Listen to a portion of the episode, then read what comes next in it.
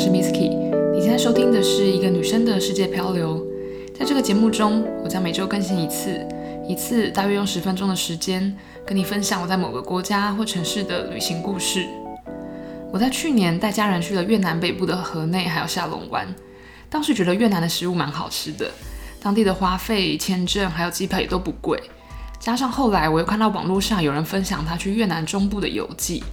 我还记得那篇游记介绍的是惠安古城，那个时候我就觉得惠安看起来很漂亮，感觉很适合一个人去走走，所以我就在今年九月份去了一趟越南的中部。那这边补充一个冷知识哦，越南是一个领土非常长的国家，南北距离超过一千六百公里，比四个台湾连起来还要长。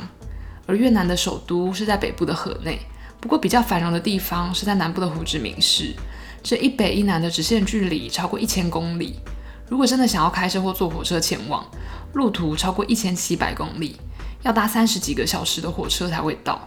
那再说回我这次造访的惠安，它在古时候因为临近当时的首都，再加上有一条叫做秋盆河的河流会流经惠安，再汇聚到惠安附近的出海口，这样的地理位置让船可以进来做生意，惠安也就因此成为了很热闹的小城镇。大概在十六世纪的时候，日本和中国都有很多民间的商人会跑来惠安做生意。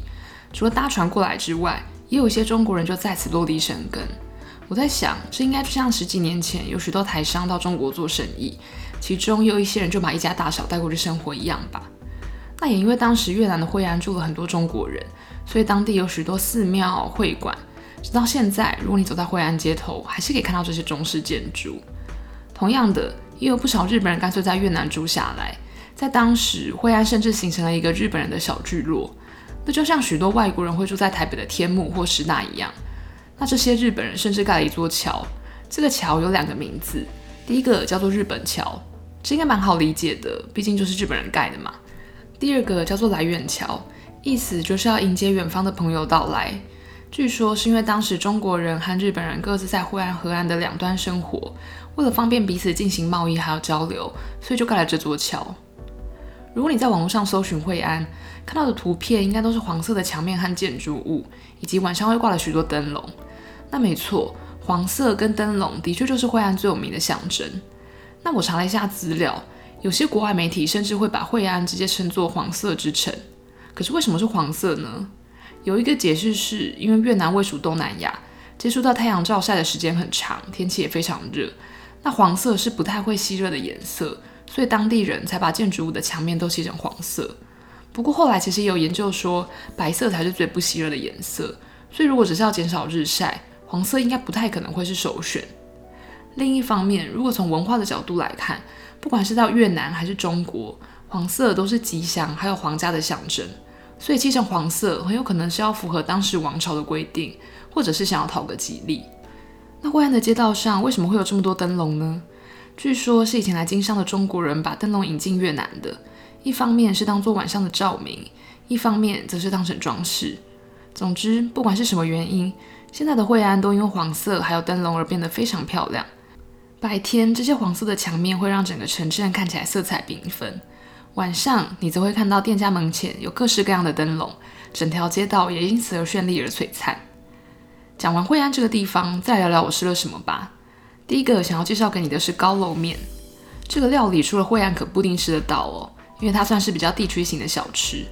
前面有说到，惠安是一个港口，也临近出海口，所以你应该可以想象，当地的地势是比较低洼的，据说也常常淹水，所以当地的建筑都会特别架高，或者是盖到两层以上。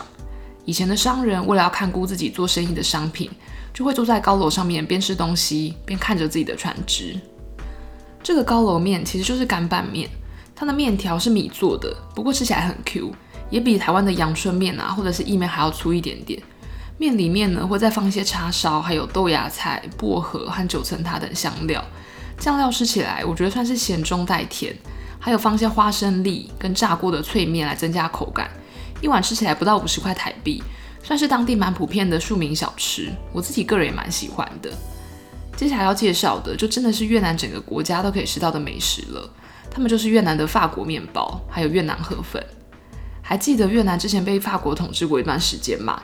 所以部分的饮食文化其实也会受到这样的影响。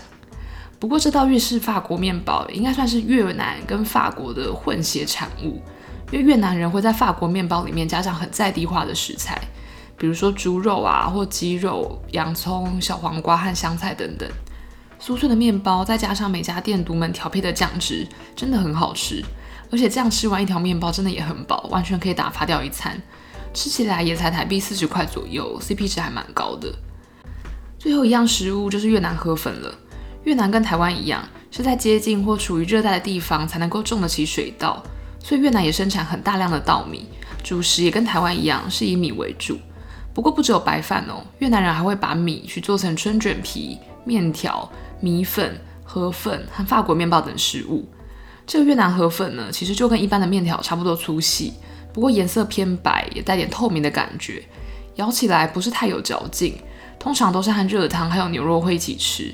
吃了几个越南料理之后，你就会发现越南人还蛮喜欢在食物里面加香料的，比如说刚刚提到的薄荷叶、九层塔还有柠檬。酱汁的话有很多层次，通常都是咸中带甜。喜欢吃辣的人也可以另外配上生辣椒，或者是店里特别准备的辣油。讲到这里，我都觉得肚子好像又饿了。幸好台湾也有很多地方吃得到越南料理。下一集我们也会继续留在惠安，我想跟你介绍在惠安古城附近的新景点。它叫做嘉南岛。原本呢，这个岛是一个遗世而独立的小村庄，现在慢慢成为观光客的新宠。至于岛上到底有什么好逛的呢？我下周再跟你慢慢分享。如果你有兴趣，欢迎下周再回到我的节目，跟我一起到世界漂流喽。拜拜。